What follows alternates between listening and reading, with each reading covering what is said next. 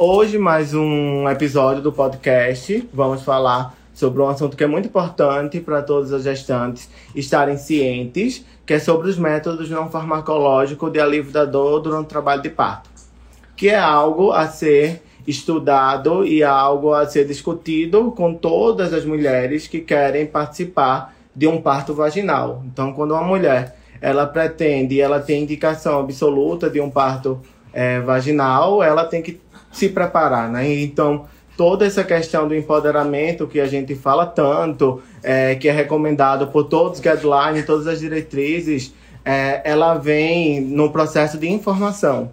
Então, trazer informação para essa mulher, né? Claro que sempre baseado em evidências. Então, quando essa mulher ela tem um acesso à informação, ela se empodera. Então, esse empoderamento ele vem do conhecimento é, que essa paciente, que essa mulher ela tem sobre o assunto.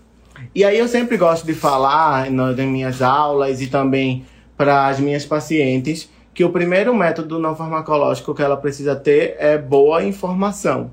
Então a informação ela já vem do pré-natal.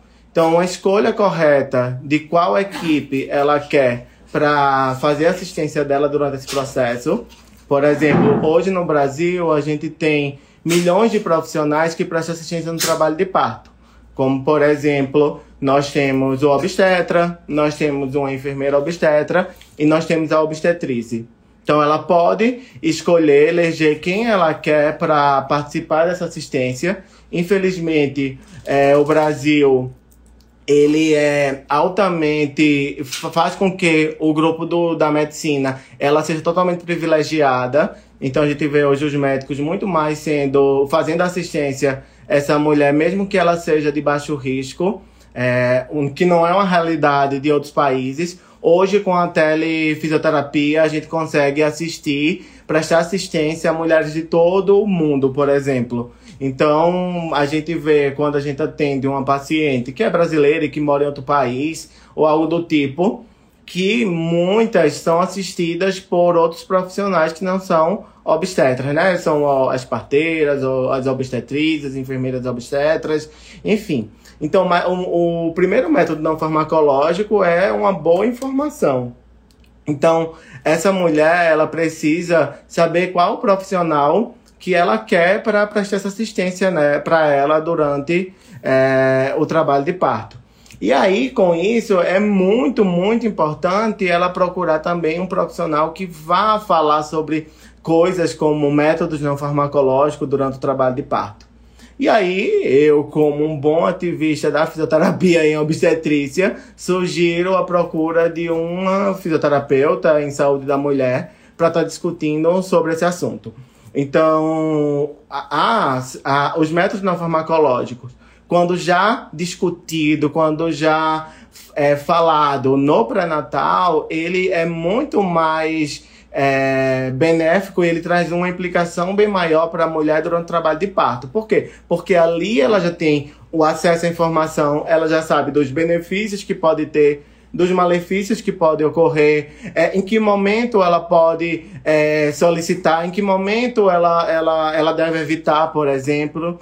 É, então a gente pode é, oferecer essa mulher informações de qualidade.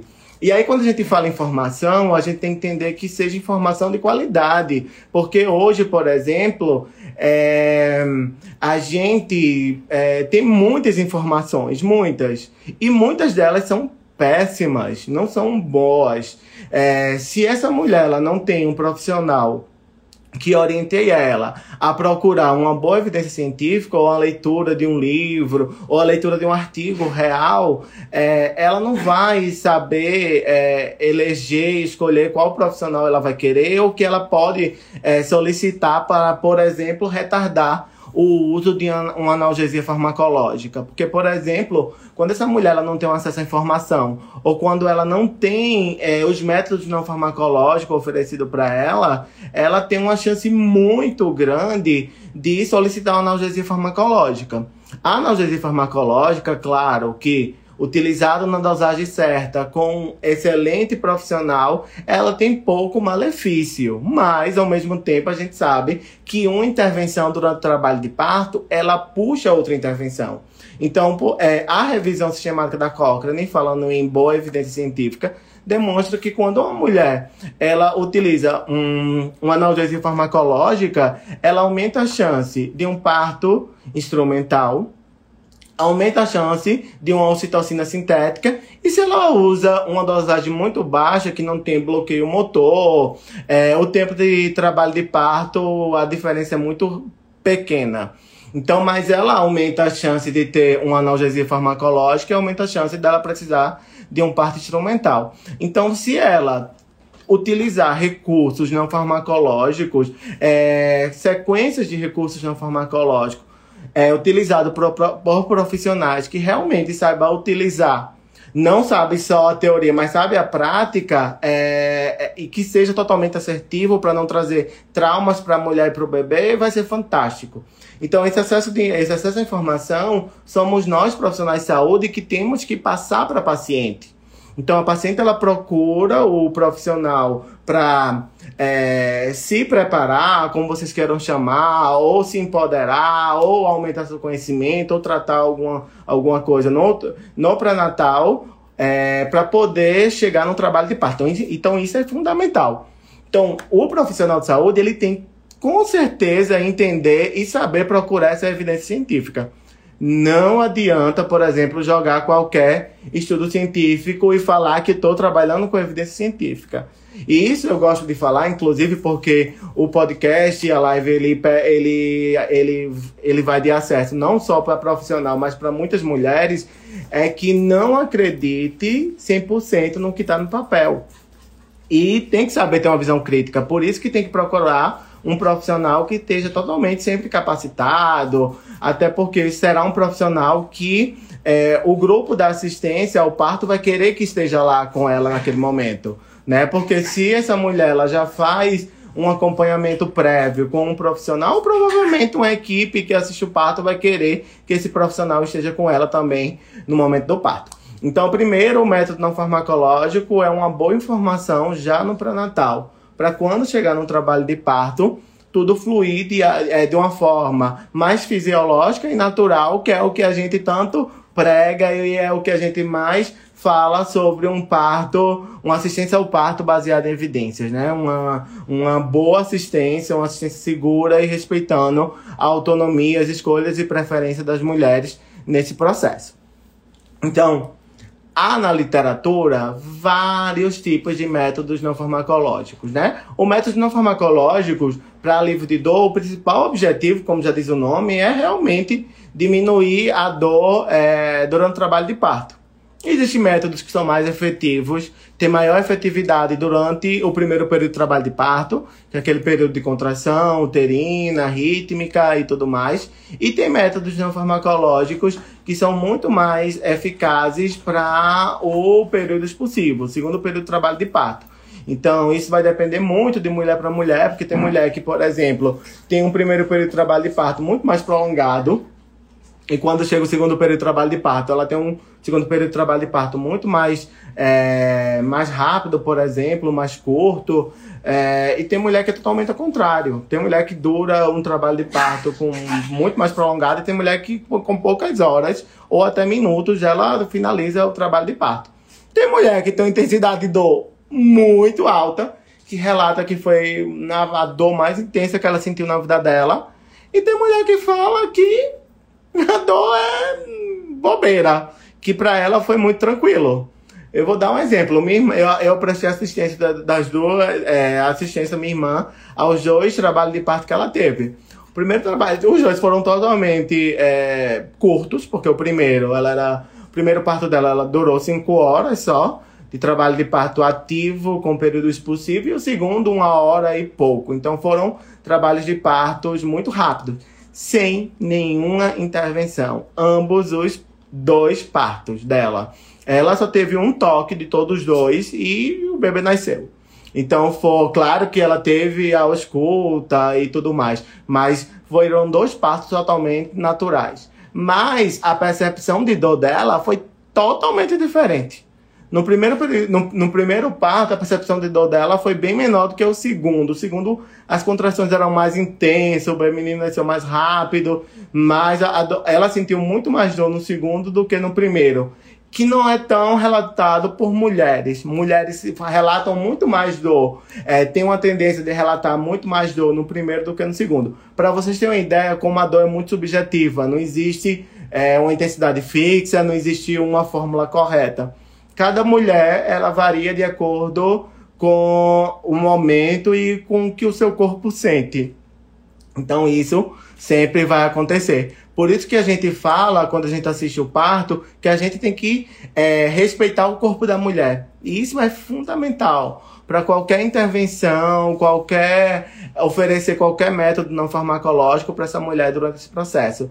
Não tem como a gente falar, oh, você vai usar assim, você vai usar. Vai depender. Pode ser que a mulher passe o trabalho de parto todo e ela não queira fazer nada, porque tá muito tranquilo para ela, ela só quer ficar com os olhos fechados, como já teve trabalho de parto que eu assisti mulheres com contração e ela pedindo para falar. Oh, conversa comigo, eu não quero fechar meus olhos, eu não quero me concentrar, ao contrário, eu quero falar com as pessoas, eu quero assistir televisão, eu quero barulho, eu não quero nada silencioso. E já teve situações que foi totalmente ao contrário. Então, entender o corpo da mulher, entender suas necessidades, seus desejos, naquele momento é muito importante. Porque, por exemplo, tem paciente que fala, eu não quero isso em hipótese alguma. E quando chega o trabalho de parto, ela quer. É a primeira coisa que ela quer né? Porque a gente sabe que nesse momento ah, existe uma mudança muito grande, né? De hormônios, de, de emoções, de aspectos psicofísicos que faz com que essa mulher ela mude muito rápido o que ela queria e o que ela quer agora, né? Então é muito importante a compreensão de tudo isso para poder a gente saber oferecer o método farmacológico correto, para não induzir ela a querer uma coisa que ela não quer. Né? Isso é muito importante porque às vezes é, aquele profissional que acredita que o trabalho de parto é um protocolo, é, a mulher tem que nesse momento usar isso, a mulher nesse momento ela tem que fazer aquilo. Isso nunca vai existir. Por que isso nunca vai existir? Porque não existe protocolo em saúde. Existe protocolo para hum, organizar um trabalho científico. Por exemplo, agora vou defender minha tese de doutorado e eu montei um, um protocolo de exercícios envolvendo a biomecânica pélvica com auxílio da bola suíça. Então, é um protocolo que a gente desenvolveu para um ensaio clínico, mesmo sendo um protocolo utilizado dentro de um artigo científico e pela minha tese ser um ensaio clínico pragmático, aquele protocolo ele não é fixo. A mulher não tem que fazer assim, assim, assim, assado. A gente tem que perguntar a ela o que é que ela quer, o que é que, o que, qual o posicionamento que fica melhor para ela, se ela quer fazer durante a contração, se ela quer fazer sem a contração, o que é que fica mais confortável. Então, o protocolo ele existe para no ensaio clínico para a gente ter noção de como é. E no, na hora da prática clínica mesmo, é, o profissional ele tem que saber de tudo para poder oferecer de forma correta essa paciente. Então, um ponto que é muito importante, que eu quero que vocês entendam, é que a gente não pode induzir a mulher a escolher alguma coisa. Ao mesmo tempo, a gente não, a gente oferece e tem que explicar ela. Então, isso é muito importante. Algumas pessoas dizem, ah, mas eu não, não posso falar com a mulher, eu não posso intervir naquele momento do trabalho de parto. Então você tem que entender como é que essa mulher se encontra, né? Se, se de fato eu tô com uma contração muito intensa, ela não consegue se concentrar, você não vai conseguir é, falar com ela, explicar e tudo mais, porque naquele momento ela não consegue o, tá muito intenso, ela não tá, pra, não tá tão preparada suficientemente, ou ela tá numa extrema fadiga mental, é, cognitiva, que acontece muito no trabalho de parto, que ela não consegue interagir com você. Então isso acontece bastante também. Mas, se for uma paciente que vem a contração, ela sente aquela dor, quando sai a contração, vida que segue, ela tá super tranquila porém o trabalho de parto não progride, ou tem alguma alteração, ela está fazendo um padrão totalmente errado que vai trazer um malefício logo em seguida para ela, você pode ir lá, orientá-la e explicar como é e falar do benefício daquilo que você vai você está oferecendo. Porque é, por exemplo, no guideline da Organização Mundial de Saúde para uma boa experiência no trabalho de parto, ele fala que tudo, ele, ele orienta todos os métodos não farmacológicos, os métodos não farmacológicos têm que ser oferecido para as mulheres e tem que ser explicado. Então a gente tem que explicar a ela os benefícios daquilo que a gente está oferecendo. Porque imagina, você tá lá num trabalho de parto e aí vem uma pessoa e começa a fazer alguma coisa e não explica nem para que é, como é que a pessoa vai se sentir, né? Então, isso é, é algo muito importante, né? Saber conversar com a mulher, chamar pelo nome dela é algo que também é, traz muito benefício naquele momento, evitar chamar mamãe, mãe, esses termos que diminutivo que não é interessante para a mulher naquele momento, saber o nome da mulher, saber chamar pelo nome dela, explicar, ó, é, o seu pai é, tá, a respiração tá massa, mas que tal fazer assim? Será que não ficava melhor? Vê agora sem a contração, se tu acha que fica mais fácil. Ó, oh, tá mais fácil, massa. Vamos tentar puxar mais dessa forma. Então, ter uma linguagem acessível e assertiva para ela naquele momento é fundamental. E não só para ela, né, para todo o contexto. E até para a equipe de saúde entender que a pessoa que está prestando assistência para aquela mulher é uma pessoa totalmente gabaritada, uma pessoa que tem um potencial muito forte, que sabe o que está fazendo e que não está é, alterando é, todo o contexto do trabalho de parto dela. Então, ser assertivo é, e ter esse empoderamento profissional para saber lidar com essa mulher vai fazer com que a equipe de saúde é, queira você em todos os trabalhos de parto que ele se encontrar. Então isso faz com que o profissional ele seja totalmente respeitado pela equipe que presta assistência naquele momento. Então isso é fundamental. E aí, dentro dos milhares de métodos não farmacológicos, eu prometo para vocês que eu vou discutir é, tentar trazer lives com profissionais, com colegas, para discutir também a vivência deles, é, trazer experiências deles junto com a prática clínica, né? Que a gente sabe que só experiência é, não serve, tem que ter a, a a, a, a evidência e a escolha e preferência da mulher junto para a gente ter uma boa assistência. E aí eu vou tentar trazer cada método para a gente discutir de forma mais aprofundada o que é que o profissional que presta assistência ao parto, qualquer profissional que preste assistência ao parto, poder saber oferecer os métodos não farmacológicos de forma assertiva e sem trazer malefício para aquela mulher. Porque, por exemplo, é, a gente entende e a gente sabe que o trabalho de parto é um evento único para a mulher. Ela pode ter tido 10 filhos. Aquele trabalho de parto que ela está vivendo naquele momento é único. É o tão sonhado trabalho de parto dela. Então ela merece e ela tem que ter uma excelente assistência. Não somos nós que, que que temos a, a obrigação de ter, é, de ficar confortável naquele momento. A pessoa que tem que estar mais confortável é a mulher. E para a gente não trazer malefício para ela e para o bebê, mesmo que seja recursos simples, a gente tem que ser, a gente tem que saber do que, do que ofertar para ela naquele momento. Porque ao mesmo tempo que tem mulher que não precisa que ninguém nem toque nela, vai ter outras que vai é, precisar de uma assistência muito precisa e muito pontual. Porque houve uma falha de informação, por exemplo, no pré-natal. Ou houve uma ou, ou outras situações naquele momento, o contexto é, do espaço, da iluminação, da equipe, está fazendo com que ela não se concentre naquele momento dela e ela requer uma assistência maior do profissional que está naquele momento para fazer no obstáculo, que, tá, tem, que está do lado daquela mulher. Então vai depender muito, vai, vai, vai depender muito do contexto e naquela situação o que a gente pode oferecer. E aí, dentro de várias situações, né, a gente tem, é, como por exemplo, o recurso da massagem. né? A massagem é um recurso que muitas mulheres é, utilizam e é algo que eu sempre falo para as minhas pacientes e, não só para ela, mas para o esposo dela, ou para a esposa dela, ou para a mãe, ou para a irmã, ou para quem for acompanhar ela no trabalho de parto, que saiba é, já ter noção de como executar e como fazer de forma correta a massagem para quando chegar no trabalho de parto, ela já saber executar e ela já ter noção de como é. Porém, a gente tem que ter muito cuidado. Tem que ter muito cuidado, cuidado, por quê? Porque se a gente oferece muita coisa, essa mulher ela pode fadigar muito rápido. Ou ela pode necessitar 100% do profissional que está assistindo ela naquele momento. Então a gente tem que ir com calma. Uma dica que eu dou para vocês é sempre tentar postergar todos os métodos não farmacológicos. E falando, e aí, como é que tá? Como é que tá a dor? De 0 a 10. Ah, tá 3, tá tranquilo. Ah, tá de boas, então deixa a mulher livre.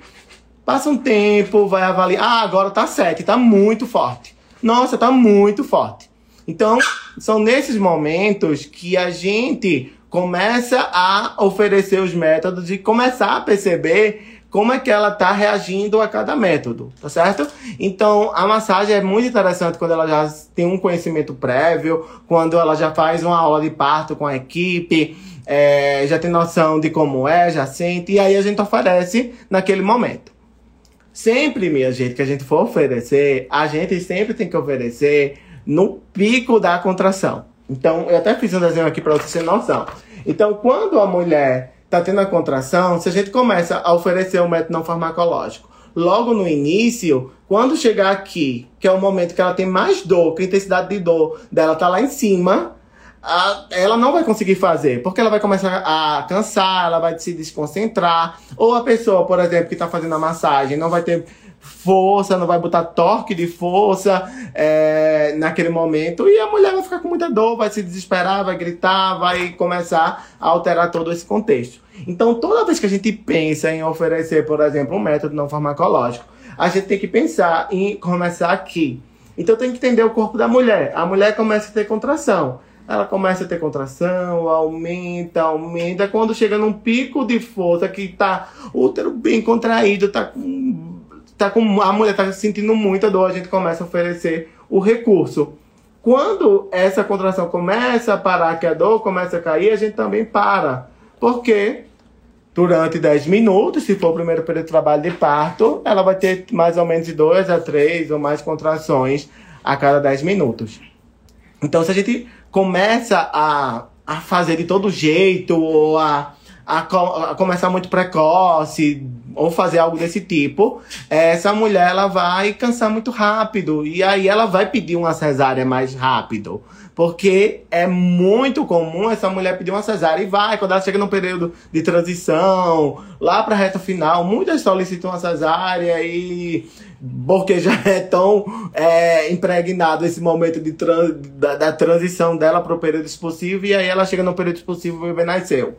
Mas para vocês postergarem o máximo possível para essa mulher não ficar, eu quero ir para uma cesárea, eu quero ir para uma cesárea, porque ela já está tão cansada, ela já, já fez de tudo, já, já ao contrário, já fadigou tanto de, do profissional oferecer tanta coisa para ela, ela fazer tanta coisa, e ela começar a ficar preocupada com o tempo, porque ela acha que está demorando muito, e aí psicologicamente ela vai começar a solicitar cesárea muito precoce. Então a gente tem que ter muito cuidado com relação a isso. Existem milhões de técnicas, mas vocês têm que entender que a dor no trabalho de parto, ela vem de um estímulo nociceptivo de fibras de calibre fina. Então ela chega, ela sai do sistema nervoso periférico para o sistema nervoso central muito rápido. Então se a gente oferece, por exemplo, massagem daquela clássica, só alisar e tudo mais, a mulher ela não vai ter nenhuma diferença. Ela vai, é, mesmo que está só alisando ela mesmo, e é isso. Então a gente não tem uma, uma boa efetividade, uma boa recomendação desse tipo de massagem, por exemplo, nos ensaios clínicos, nos estudos é, randomizados ou aleatorizados. Então a gente não tem uma boa efetividade. Então, muitas vezes, ela sente muito mais efetividade quando, é, se por exemplo, faz compressões aqui nessa partezinha em cima da cristilica, que a gente chama dessa partezinha em cima da bacia. Então, quando faz uma compressão no pico da contração, há uma tendência maior é, dessa mulher sentir um alívio de dor nesse processo. E aí muitas pessoas se questionam, ah, Alexandre, mas quando a gente faz assim, nessa parte, a gente não fecha o diâmetro superior? Não, não fecha. Não fecha por quê? Porque a gente tem articulações aqui em cima que são articulações sinoviais. E aí a gente não vai intervir no canal de parto. A gente está fazendo uma compressão na crista ilíaca e isso não vai intervir no canal de parto. E ele não consegue aumentar o diâmetro da crista ilíaca só se eu fizesse rotações com o meu quadril. Então, é, isso é um ponto muito importante para as pessoas não acharem que não pode oferecer para essa mulher. Mas o mais importante é tentar postergar o máximo possível e ensinar o acompanhante para ele participar desse momento. Quanto mais o acompanhante de escolha da mulher participa, melhor vai ser a experiência dessa mulher é, no trabalho de parto. E aí, para isso, ela pode utilizar toda a liberdade de movimento. Não se pode, em hipótese alguma, retirar a liberdade de movimento dessa mulher. Só se ela tiver uma indicação absoluta realmente de não ter a liberdade de movimento durante o trabalho de parto. Que não existe, né? Pelo menos eu não, não sei se existe uma, uma restrição de, de liberdade. Quando ela está em trabalho de parto normal, fisiológico, tudo ocorrendo bem, ninguém pode retirar a liberdade de movimento dessa mulher. Então ela está em trabalho de parto, está lá com as contrações dela, o trabalho de parto está progredindo ela pode e deve ter liberdade de movimento, de caminhar. Geralmente essa mulher ela consegue mais fazer a caminhada é, nesse início de trabalho de parto ativo. Quando chega lá para o período de transição, período expulsivo, muitas não conseguem, hipótese alguma, caminhar. Você, ó, oh, vamos. Ela não consegue. Porque ela tem uma contração muito intensa, as contrações estão vindo muito rápido e elas não conseguem se concentrar. Muitas, quando não fazem uma boa preparação para o parto, um, uma, uma, boa preparação de empoderamento, de leitura, de conhecimento e tudo mais, quando chega nessa fase que ela tem a dor, ela não consegue se concentrar para relaxar para a próxima dor. Então ela já fica guardando a próxima contração. Isso é muito comum. Então ela perde toda essa vontade de ambular. E aí ela tem outros tipos de opções nesse processo, como por exemplo, outros recursos que podem aliviar a dor é a bola suíça. Então a gente, nós temos três revisões sistemáticas é, de bola suíça, uma bem recente agora, 2021. É, e todas as, as revisões temáticas, inclusive, tem uma que é minha, né? A segunda, a primeira, ela só avaliou dor e viu uma diminuição da dor. É, a, a, a revisão sistemática que eu realizei de bola suíça, a gente também viu uma diminuição de dor, porém, sem nenhuma alteração nos outros desfechos maternos e fetais, ou seja, nos outros resultados maternos e fetais, a bola ela só conseguiu é, diminuir a dor. E aí a, o protocolo que as pessoas usam são com a mulher sentada, apenas sentada nessa bola. E aí a gente tem uma revisão mais recente que também mostra apenas resultados na dor. Mas aí a gente tem que pensar em vários aspectos, né? E aí as mulheres precisam entender também que esses artigos muitas vezes têm a qualidade de evidência muito baixa. E aí quando eu falo de qualidade de, qualidade de evidência muito baixa, é, de uma forma mais científica, assim falando e para vocês entenderem bem de uma forma mais, de uma linguagem mais popular, é que o resultado que a gente encontrou, ele é incerto. A gente pode ser que novos estudos mudem o resultado dos próximos estudos que vão juntar todos os estudos juntos, que a gente chama de revisão sistemática com meta-análise. Então, a qualidade de evidência desses estudos são muito baixos. Então, eles vão e podem mudar esse resultado. Quando a qualidade de evidência é muito alta, provavelmente o, a evidência ela não vai mudar. Por que ela não vai mudar? Porque os estudos são muito bons. Então, os estudos são muito bons e a gente já tem um resultado, tá certo? Então a gente sabe que é um recurso. Então, como por exemplo, quando a mulher não consegue mais é, ficar é, em pé e tudo mais, tem uma bola que ela possa sentar, né? E aí usar a bola de forma correta, é, uma bola no qual essa mulher não senta em cima do sacro, né? Porque quando ela senta em cima aqui, ó, do bumbum em cima do sacro, toda a mobilidade pélvica ela é alterada e isso não é interessante para o trabalho de parto, uma vez que ficar sentada numa bola, inclusive eu acredito de forma errada, porque os estudos científicos eles não dizem como foi orientado a forma dessa mulher sentar, é, isso pode ter uma repercussão na duração do trabalho de parto. Por que eu falo isso? Porque, por exemplo, a revisão sistemática da Cochrane, que fala sobre liberdade de movimento e mulheres caminharem, essa mulher ela consegue reduzir a dor em 1 hora e 22 minutos.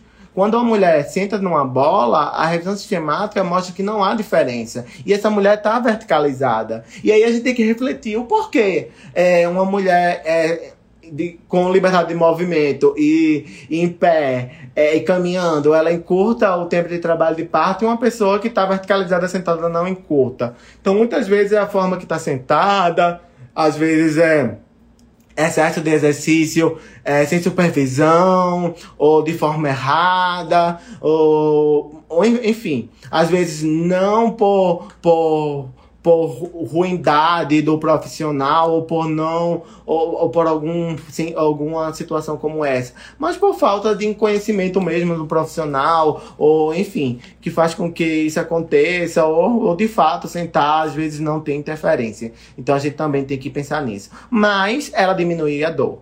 Então, quando essa mulher ela não consegue mais deambular, mais ter a liberdade de movimento dela, de ficar em pé, se movimentando, e ela tá querendo sentar, a bola suíça é um excelente recurso que a gente pode oferecer para ela, para ela ficar em posição verticalizada ao mesmo tempo que diminui a dor e ela consegue se concentrar nesse processo, né? A oferecer mudanças de posicionamentos é fundamental, porque nós temos evidências que isso é, pro, faz com que o trabalho de parto ele, se, ele progrida, ou seja, ele vá acontecendo e a mulher vá tendo um parto mais fisiológico e mais natural possível.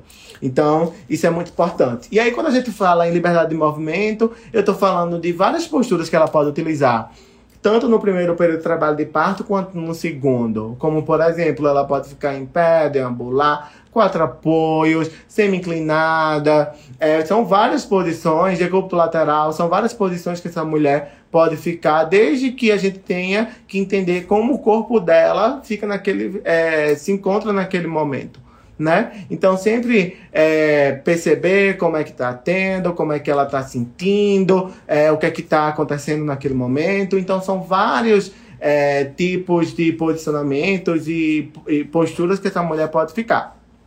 Tanto no primeiro quanto no segundo período de trabalho de parto. E aí, quando a gente pensa no segundo período de trabalho de parto, é, existem várias posturas também é, verticalizadas que ela pode, é, ela pode utilizar, como por exemplo a banqueta, semi-inclinada, decúbito lateral, quatro apoio. A postura que ela se sentir mais confortável é a postura que a gente pode orientar a essa mulher. Tá? Então a região da córnea também vem menos lacerações, né? Vem, vem tempo também é, mais, é, mais encurtado, mesmo quando a mulher tem uma epidural ou quando ela não tem uma epidural. Então posições verticalizadas para essa mulher é extremamente importante nesse processo, tá certo? Então, isso a gente nunca pode esquecer e elas também têm que ter esse acesso à informação. Porque eu tenho certeza que vocês recebem muito direct, hoje é um mundo é, virtual ele é muito presente, eu recebo milhões de mensagens, às vezes até tenho que colocar no meu Instagram que eu não faço é, consultoria, que nem posso responder esses tipos de mensagens, né? Porque chega uma mensagem tipo, ah, eu tomei tal, eu fiz isso, o que é que eu tenho que fazer e tal. Então a pessoa tem que ter noção que tem que contratar um profissional para estar com ela naquele momento, né? Não sou eu que sou o dono da verdade, ela tem que ter um fisioterapeuta com ela, ou se ela quer ter um fisioterapeuta, claro, né? É, para prestar aquela assistência para ela naquele momento. Não sou eu, assim, de forma virtual, que posso orientar que tipo de exercício ela vai fazer e que vai trazer um benefício para ela. Ela tem que procurar o profissional para ter é, é, saber utilizar de forma correta e ser beneficiada com aquilo. Porque, por exemplo, na literatura a gente tem, beleza, tá lá, tá lindo. Mas não quer dizer que tá lá que você leu que a pessoa vai saber fazer. Por isso tem que saber procurar o profissional correto naquele momento. É, tem outro recurso também que elas usam muito, é a termoterapia, que é o banho de aspersão ou banho de imersão, que é água quente. É um recurso muito legal durante o trabalho de parto. É, a gente tem que ter alguns cuidadozinhos.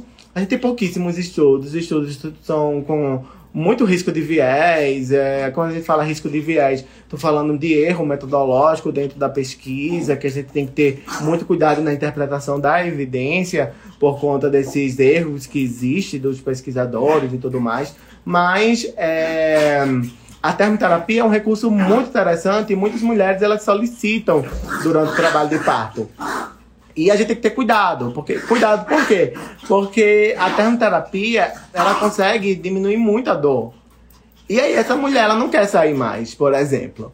Só que a termoterapia, a gente tem que ter cuidado com a dosagem, porque quando ela fica muito tempo utilizando a termoterapia, ela relaxa tanto que aí o corpo dela começa a liberar algumas substâncias que vão inibir a função da ocitocina, que é, é que vai fazer a contração e também da prostaglandina, que vai fazer com que o útero se dilata e tudo mais. Então, que a gente chama fator FAN, é uma substância que o corpo da mulher, quando passa muito tempo na termoterapia, ela começa a liberar, dá aquela sensação extrema de relaxamento. Então a gente tem que ter muito cuidado.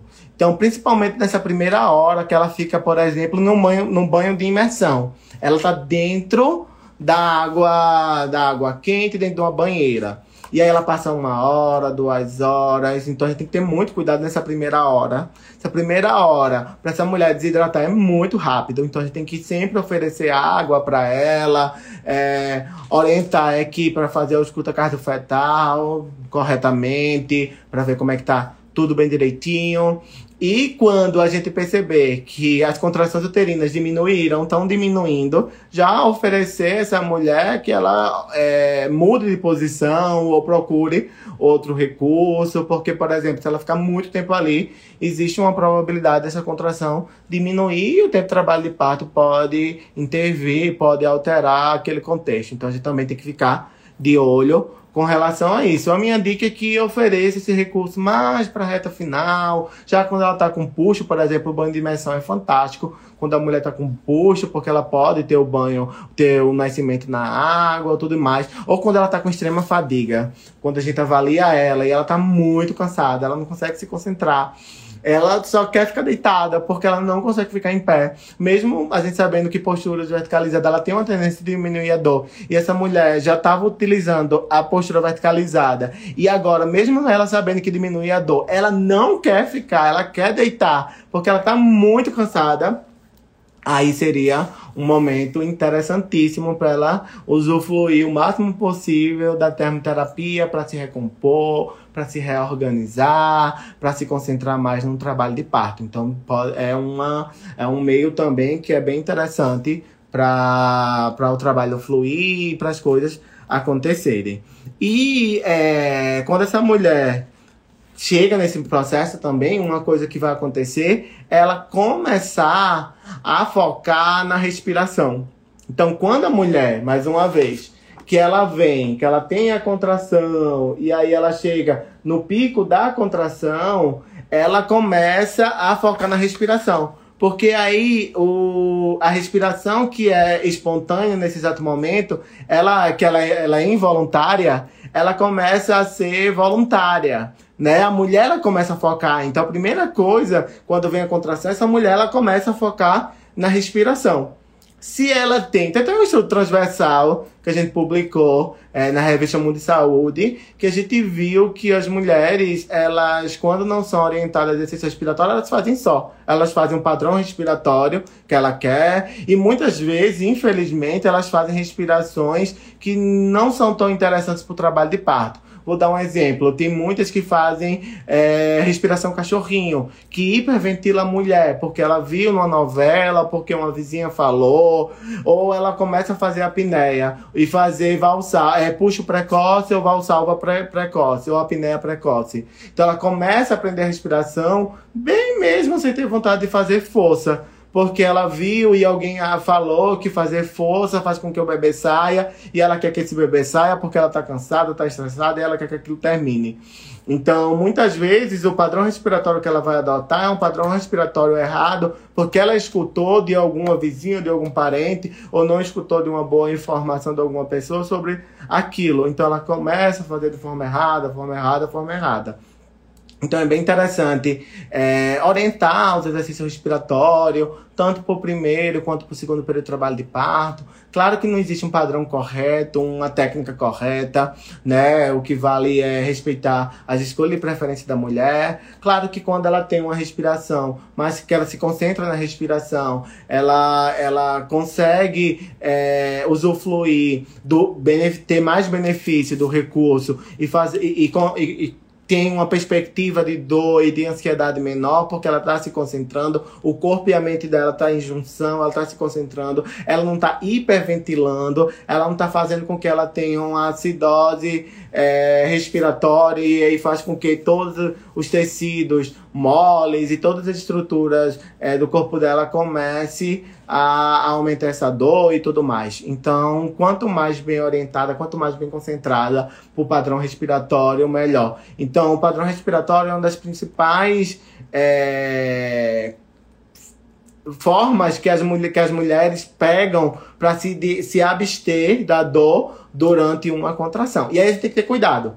O primeiro cuidado é não oferecer, não orientar essa mulher a ficar fazendo exercício respiratório a todo momento. Imagina vocês agora aí que não estão grávidas, que estão nesse exato momento assistindo a live e eu começasse a oferecer. Vamos lá, minha gente. Puxa o ar pelo nariz, solta pela boca, 10 exercícios. E aí o que, é que acontece? Vocês vão começar a ficar fadigados, vão fadigar muito rápido, vão chegar em uma exaustão respiratória que vão ficar sem nem conseguir falar. Então, é, a gente tem que ter muito cuidado com relação a isso. Porque o trabalho de parto, ele é, ele é fadigante, não tem como não ser. O trabalho de parto é cansativo. Então, se essa mulher, ela começa a executar muito, muito, muito exercício respiratório, quando chegar no trabalho de parto, quando chegar no período expulsivo, ela vai estar exausta, ela não vai conseguir se concentrar. Então, ela vai ter uma péssima experiência no trabalho de parto. Então, oferecer sempre o exercício respiratório aqui, né? No pico da contração, e tendo os cuidados.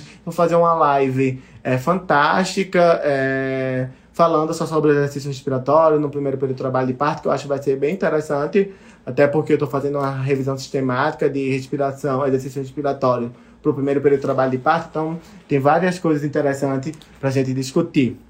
Né? No curso de método não farmacológico também a gente tem, a gente fala bastante sobre esse tema que é muito relevante.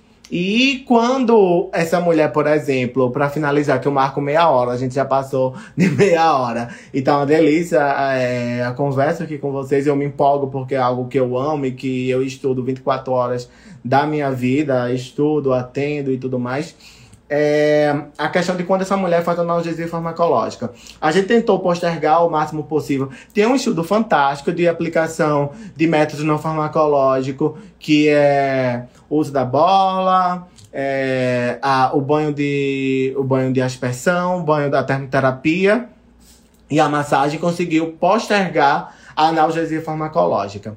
Então, é um estudo bem interessante da Rubineide Galo, que foi doutorado dela, e ela usou essa, essa sequência em um hospital que tem residência de anestesiologista, ou seja, a grande maioria das mulheres fazem anestesia durante o trabalho de parto, e essa sequência de métodos não farmacológicos conseguiu postergar o uso da analgesia farmacológica. É bem interessante. Por isso que é interessante oferecer para a mulher de forma correta, segura, assertiva, para postergar o máximo possível é, de, por exemplo, ela fazer o uso de um recurso farmacológico, né? É, mais uma vez, eu não estou falando que é ruim, eu estou falando que se quanto mais postergar, melhor. É, e aí, quando essa mulher ela tem uma, ela fez uma epidural, uma hack, ou fez a combinada, ela agora pode usar alguns recursos. Então, hoje, na obstetrícia moderna, a gente tem um novo recurso, que é a bola amendoim.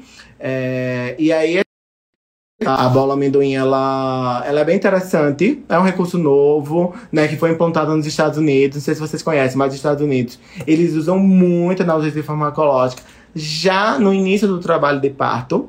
Geralmente, lá nos Estados Unidos, eles usam logo no início, para quando a mulher se tiver vontade de empurrar, eles não usar mais. Né? A gente aqui no Brasil faz diferente. Posterga e quando, geralmente lá no final que as pessoas colocam. Geralmente, quando eu assisto uma, uma paciente ou quando eu faço o pré-natal com ela, eu falo: ó, se você chegou no período expulsivo, tenta segurar o máximo possível, porque já está na reta final. Então, se você muitas vezes usar uma analgesia farmacológica ali, a gente vai parar para depois chegar à sessão de puxa e tudo mais. Então, eles fazem mais ou menos isso. Então, hoje, nós temos três revisões sistemáticas. Né? A primeira foi publicada em 2019. É, e aí vi uma, uma tendência a diminuir, o, com o uso da bola de amendoim, diminuir a duração do trabalho de parto. É, só que essa revisão sistemática, ela não fez o análise da, do grade, que a gente chama. O grade é uma ferramenta que a gente avalia a qualidade da evidência, como eu expliquei para vocês. Para avaliar se aquela evidência a gente confia ou não. E aí, teve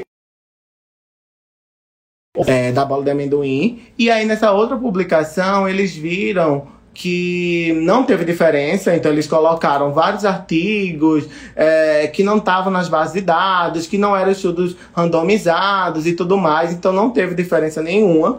E aí a gente fez uma revisão sistemática, que também vai até da minha tese de doutorado, que a gente publicou agora em 2022, ela é recém, é recém publicado. E aí a gente fez todas as recomendações de uma boa revisão, baseado em uma, uma publicação de uma Cochrane, visto que minhas orientadoras são é, orientadoras da, são revisoras da Cochrane, publicam na Cochrane. Então a gente fez toda uma análise de viés da Cochrane, avaliamos a qualidade de evidência, e aí a gente viu que a bola de amendoim conseguiu diminuir é, a duração do trabalho de parto após a analgesia farmacológica, isso é bem interessante, eu acho que 97 minutos, e aumentar em 11% a chance dessa mulher conseguir um parto vaginal. Então um recurso simples, barato, reutilizável, fácil de limpeza e que pode facilitar essa mudança de posicionamento dessa mulher após uma analgesia farmacológica. Então, a mulher que recebe analgesia farmacológica, ela agora tem que ser orientada a fazer essas mudanças de posicionamento. Então, é um recurso simples que pode favorecer e ter impacto positivo na saúde é, dessa mulher. Né? Então, é um recurso bem interessante. É, prometo para vocês que teremos um episódio também falando sobre a bola de amendoim ou a peanutball, como queiram chamar, é, que é bem interessante também, e discutir melhor esse artigo científico que a gente publicou recentemente é, em 2022. E para finalizar, gostaria de agradecer mais uma vez por vocês estarem aqui escutando e participando comigo, tá certo? Espero que tenham gostado. Um beijão e até a próxima.